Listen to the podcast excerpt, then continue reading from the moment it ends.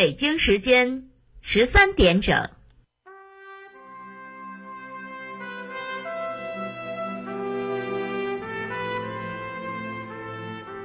历史与诉说，情理与真相，欢迎收听广播剧场。《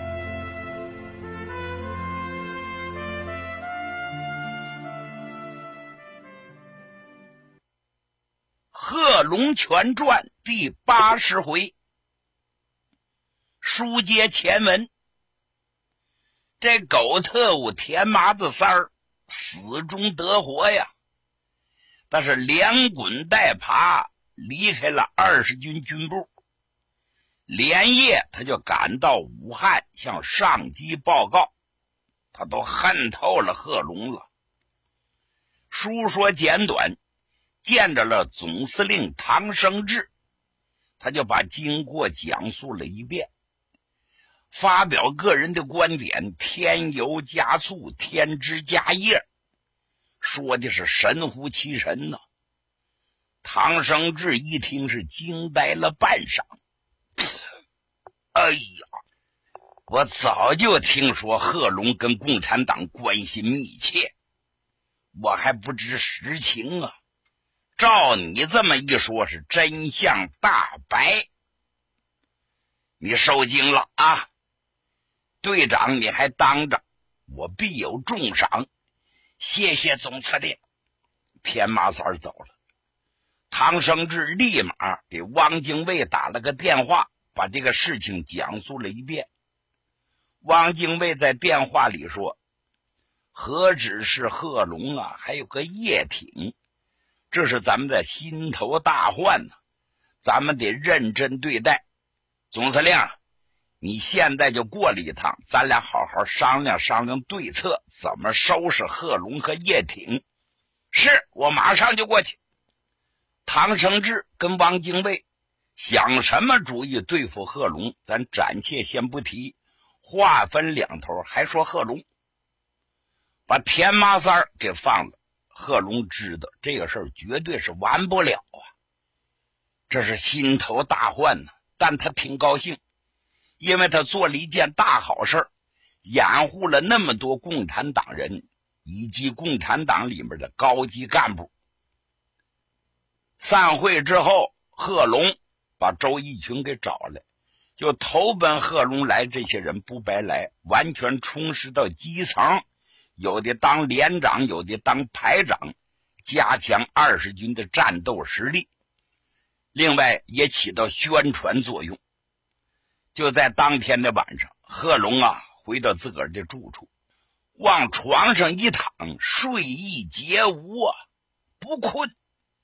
他是一袋烟接着一袋烟呢，想到国共分家，他觉得这个心里啊像塞了一团乱麻。这时候外边电闪雷鸣，还下起大雨来了，这屋里的显得又寂静又郁闷。贺龙一看表，半夜两点了。他心说：“老蒋和汪精卫挥刀屠杀共产党人，简直是罪不容赦呀！那么将来怎么办呢？”贺龙又想不到什么结论，因此这心里显得更郁闷了。正在这时候，周逸群来了，周逸群更睡不着觉了。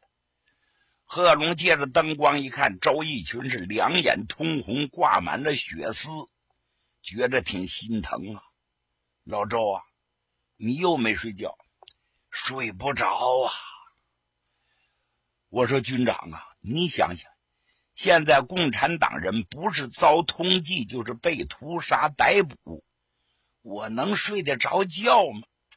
贺龙说：“是啊。”我说：“你们共产党怎么这么多灾多难，日子太难过了。”周逸群就说：“军长，多谢你呀！要不是你及时伸出援救之手，掩护了这么多革命同志，我们的损失就太严重了。”哎，没得说，没得说，老周，往后这客气话你不要再说了，咱们是一家人。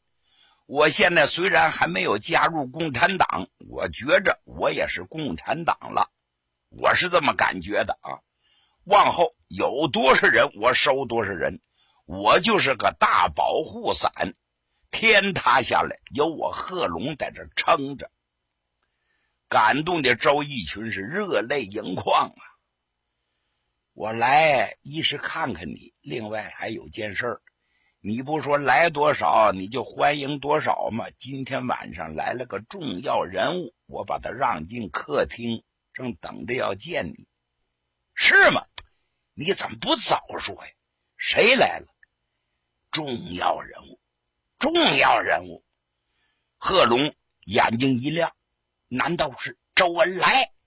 哎呦，周恩来要来了，太好了，我就想见见他。周逸群一笑，看来周恩来对你的印象是太深了。但是我要告诉你。来的虽然不是周恩来，也是党中央的重要人物。你跟我到外边一看便知，是吗？走走走。两人边说着边往外走。贺龙着急就问：“到底来的是谁？”嘿嘿，来的是高级领导谭平山呐。哦，贺龙早就听过谭平山的大名。哎呀，这多失礼呀！你怎么才跟我说？说话之间，两个人一前一后走进客厅。贺龙抬头一看，沙发前站着一个人，二十七八岁呀，身上穿着便装，是长衫，手里拿着把折扇，显得风流倜傥，英华满面，两只眼睛倍儿亮倍儿亮的，一瞅就是个干练之人呢。贺龙一溜小跑到了近前，握住谭平山的手。欢迎欢迎啊！我久闻大名，今日得见，我心里太高兴了。谭平山呢，拉着贺龙的手摇晃了半天。贺军长，有关你的事儿，义群早就对我说过了，你给我们的印象太深了。我代表所有的共产党人，代表党中央向你致谢呀。你真是我们最亲近的好朋友，贺龙一笑。我跟义群说了，我现在正接受考验呢。有朝一日，我势必加入中国共产党。咱们是一家人，你还客气什么呢？周逸群还说：“嘿嘿，你们二位今日相见呢，咱还得感谢蒋介石和汪精卫。要没有他们追捕屠杀共产党人，你们二位可能还见不着面。”说罢，仨人大笑不止，落座吃茶，开始详谈。说到这儿，咱得补充一笔：谭平山何许人也？他呀，是中国共产党早期的党员呐。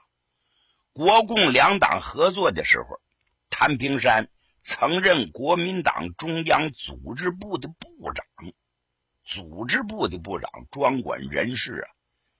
是他把许多中国共产党党员安排到国民党的要害部门，为中国共产党壮大力量做出了很大的贡献。后来他到过苏联学习，一九二七年三月回国之后，任国民政府农工部长。在对农民运动的看法上，他与陈独秀、汪精卫不同，多次发生争吵，竟然。到了不相容的地步，谭平山是愤然辞职，我不干了，并从长江赶到九江，对贺龙保护共产党员和革命群众的义举，他很钦佩，所以连夜来见贺龙，并表示中共的感激之情。贺龙是个直人，不管你是什么，他有啥他就说啥。我说谭先生。我跟老周说了不只是一次了，我说你们共产党哪儿都好，你们抓工人也好，抓农民也好，抓妇女儿童也好，为啥就不抓枪杆子？正因为你们手里头没有枪杆子，所以才落到这步田地呀。谭平山不住的点头：“是啊，是啊，贺军长说的极其有理呀。”但是有些话我没法说呀。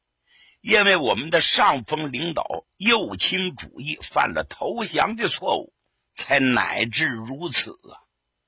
说来说去，贺龙又说：“谭先生，您来的正好，我呀有啥说啥。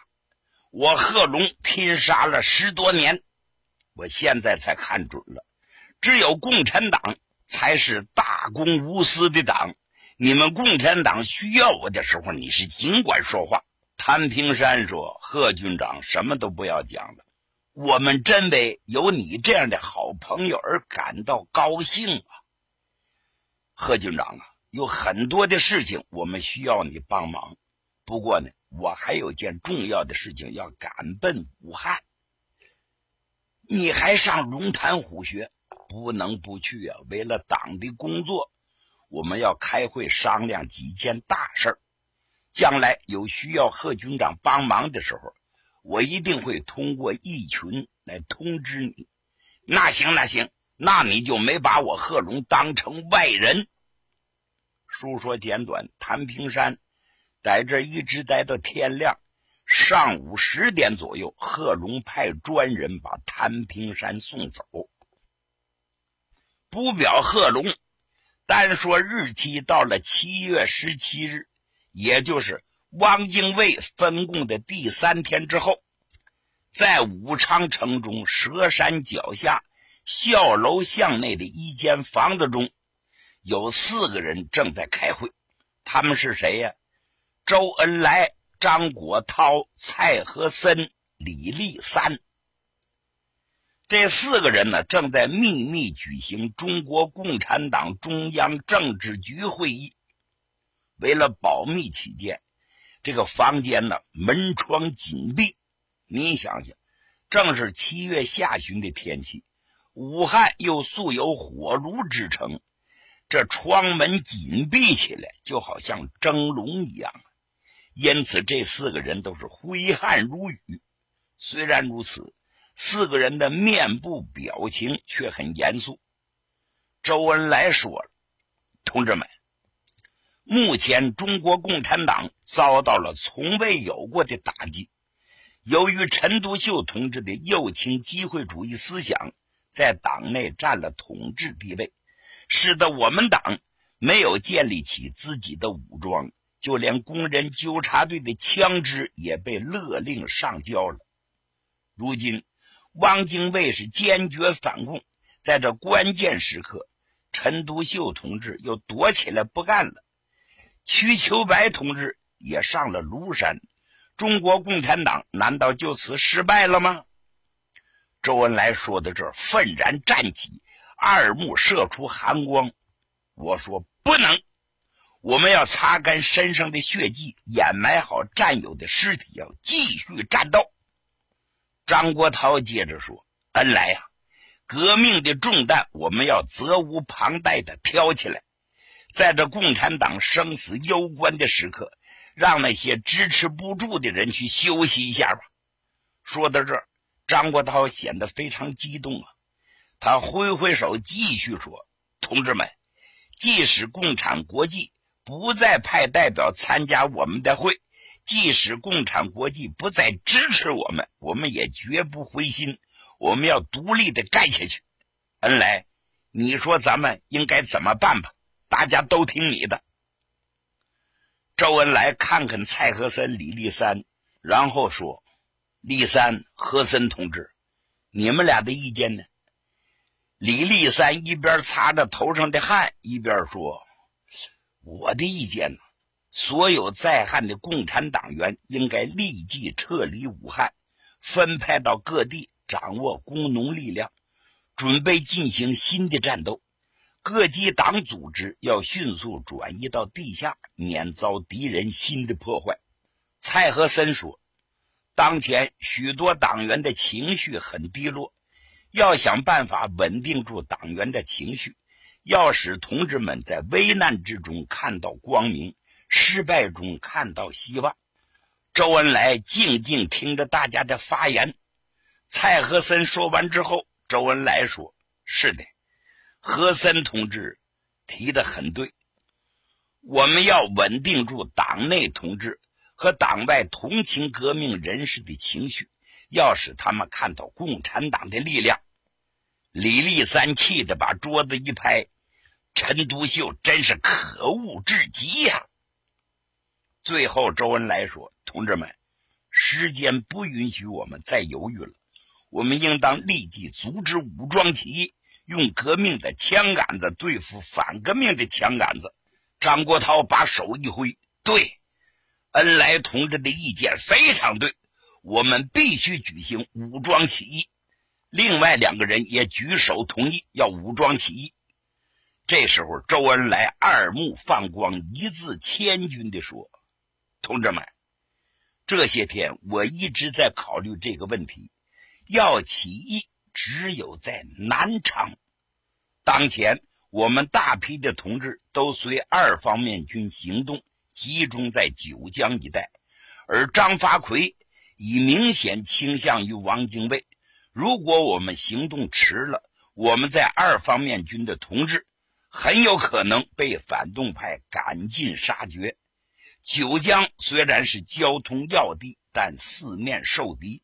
东有蒋介石，西有唐承志，北有冯玉祥，就是南昌比较和缓一些，因此要火速命贺挺率师南下到南昌集结。还有在九江的贺龙部也是起义的主要力量。对对对，大家一致同意啊。不过呢，张国焘啊，多多少少画了点问号。在喊对的时候，他就问周恩来：“哎，恩来啊，你说贺龙靠得住吗？”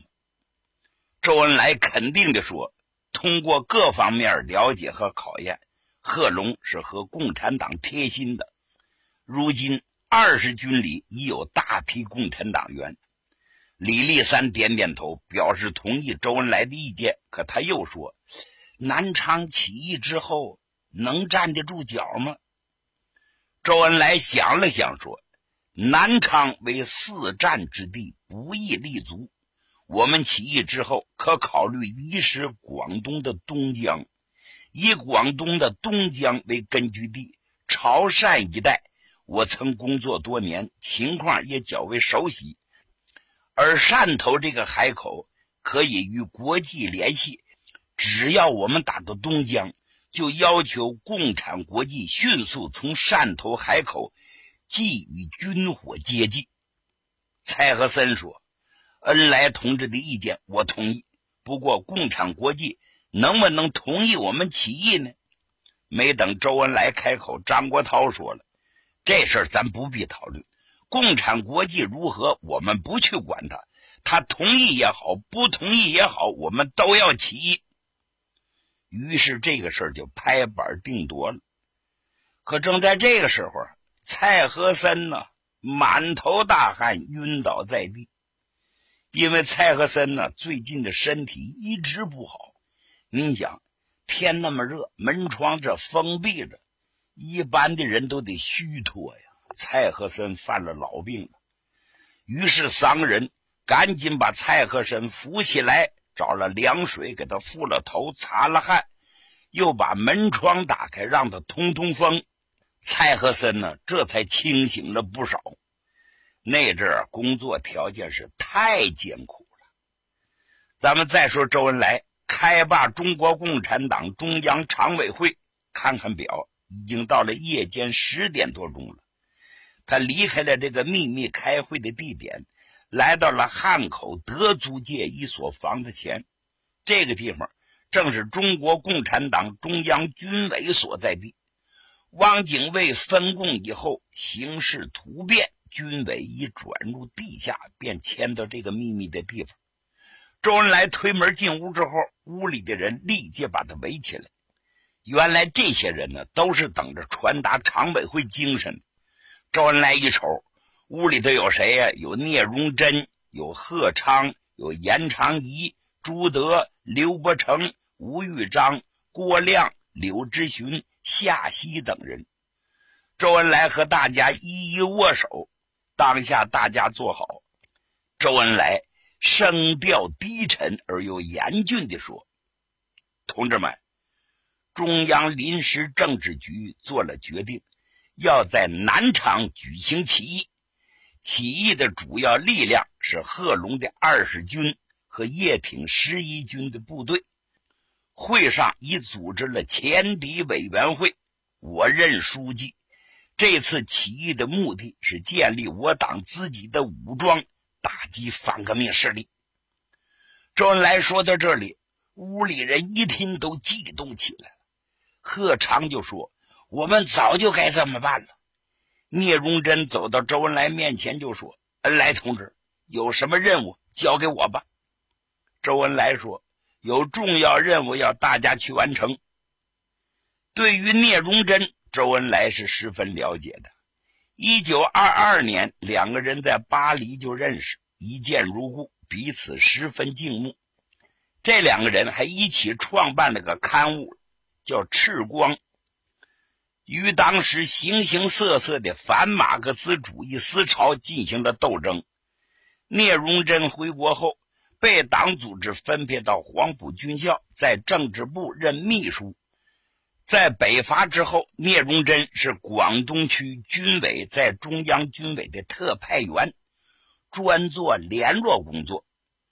周恩来对聂荣臻说：“荣臻同志，你同贺昌、昌义同志火速到九江，通知在九江的谭平山、廖千悟、高雨涵等同志，向他们传达中央的意图，做好起义的准备，何时动手，听中央的命令。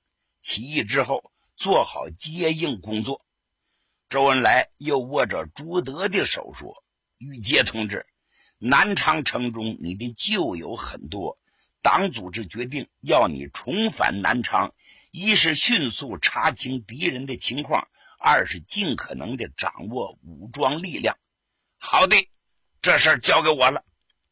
当下，周恩来又给刘伯承、吴玉章等同志一一分配了任务。真是紧锣密鼓，刻不容缓。可能方才我捣鼓这些人当中有俩人你挺陌生，一个是严昌仪，一个是贺昌。其实这严昌仪生于一八九八年，他是湖南安乡人。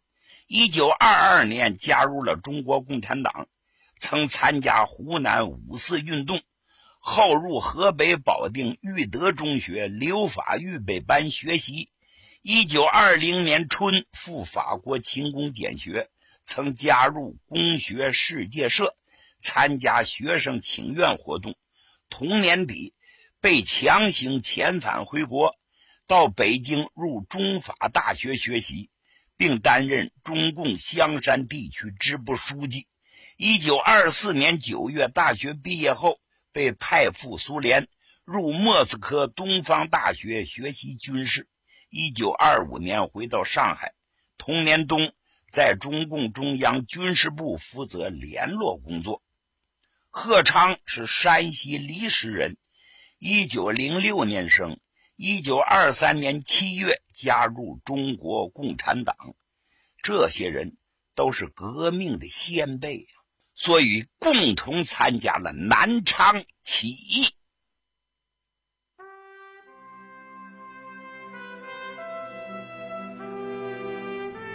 听众朋友，今天的广播剧场就为您播送到这里，欢迎您的收听，请您在明天的同一时间继续收听广播剧场。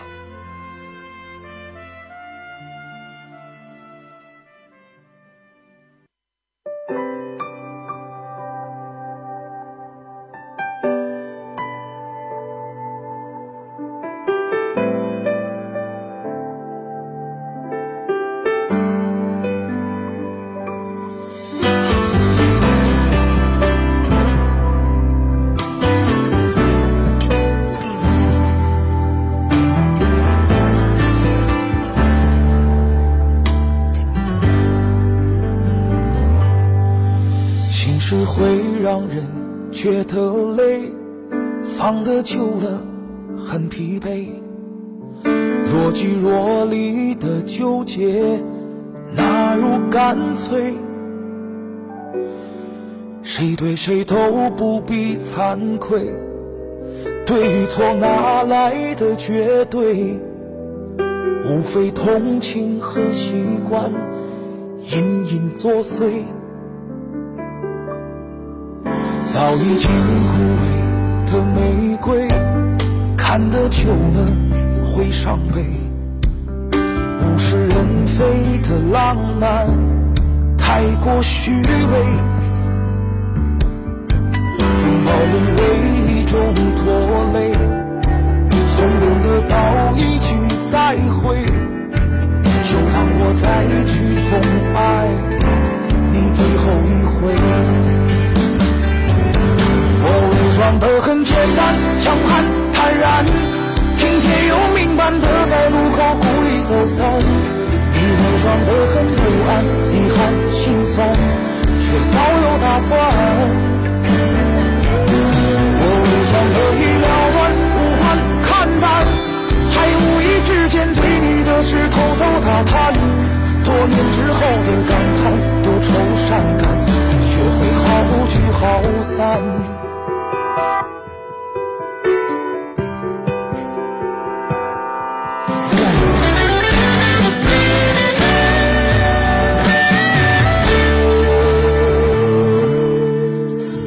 已经枯萎的玫瑰，看得久了会伤悲。物是人非的浪漫，太过虚伪。拥抱沦为一种拖累，从容得到一句再会，就当我再去宠爱你最后一回。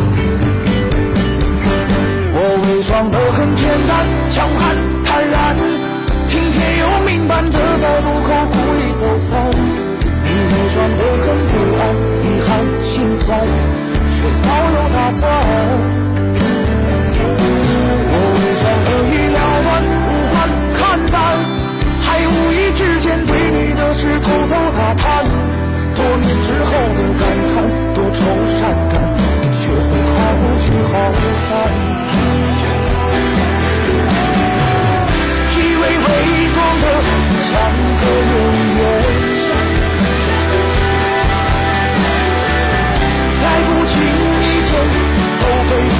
穿。同一个动作都是彼此转身两边，有人贪婪，有人为了成全。我伪装得很简单，强悍坦然，听天由命般的在路口故意走散。你伪装得很不安，看心酸，却早有打算。我伪装的已了断，无关看淡，还无意之间对你的事偷偷打探。多年之后的感叹，多愁善感，学会好聚好散。最后把故事交给某人保管，也算是一种圆